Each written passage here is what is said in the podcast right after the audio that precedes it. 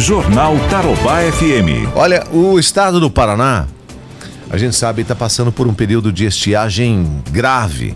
Na região metropolitana de Curitiba, vários municípios convivem com rodízio no abastecimento de água e isso acontece há meses. Aqui em Cascavel, isso aconteceu no ano passado, lá entre setembro, dezembro, né? Mas é fato que a situação dos reservatórios do município não é das melhores também neste ano. E olha que a nossa cidade é abastecida por três rios, o Lago e mais 16 poços artesianos.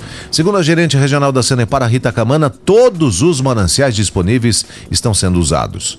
Essa estiagem ela está ocorrendo em todo o Paraná, diferente daquela que nós tivemos o ano passado, que era mais na região oeste. Agora é em todo o Paraná essa situação bastante grave, bastante preocupante. E aqui na nossa região é, não é diferente, né? E Cascavel, nós estamos utilizando todos os mananciais disponíveis para abastecimento da cidade.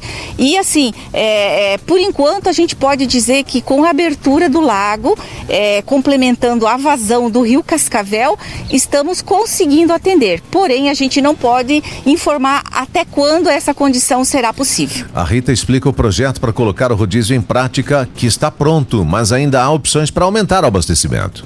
A possibilidade não é descartada, mas ainda não estamos é, é, trabalhando com isso, né? O projeto já está pronto, o planejamento já está pronto, porém ainda a gente tem ainda a possibilidade de abrir mais um pouco o registro do lago e com isso passar mais alguns períodos aí sem ser a necessidade de fazer o rodízio. A companhia pede conscientização da população para evitar o desperdício de água e uso consciente para que a medida possa ser evitada aqui em Cascavel. E olha, a estiagem no Paraná pode seguir até fevereiro do ano que vem, Rodrigo Arendi. A previsão para que os reservatórios de água voltem a um nível normal na região metropolitana de Curitiba não é animadora. A estiagem, que já dura um ano no Paraná, principalmente na Grande Curitiba e litoral, pode seguir até as chuvas de verão, a partir de dezembro.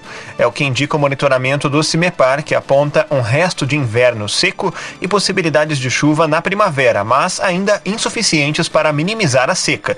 O mapeamento do CIMEPAR mostra que a estiagem é a maior dos últimos 50 anos, nas regiões Oeste, Central, Sul e Leste do Paraná, além de ser considerada de moderada a forte nas demais regiões. Segundo o diretor-presidente do CIMEPAR, Eduardo Alvim, é preciso um período de três meses de chuva dentro ou acima da média para recompor o nível dos mananciais. Nós devemos ter uma dificuldade de recuperação do estado da estiagem. As previsões apontam para uma chuva abaixo do normal. Isso não traduz em uma recuperação rápida desse estado de estiagem. Os paranaenses também precisam torcer desde já para que o fenômeno Laninha não aconteça no início do ano que vem. O resfriamento das águas do Oceano Pacífico pode ter como consequência um verão mais seco no Paraná, justamente no momento em que são esperadas as chuvas mais intensas para reduzir a seca. Outro efeito da seca é o aumento de incêndios.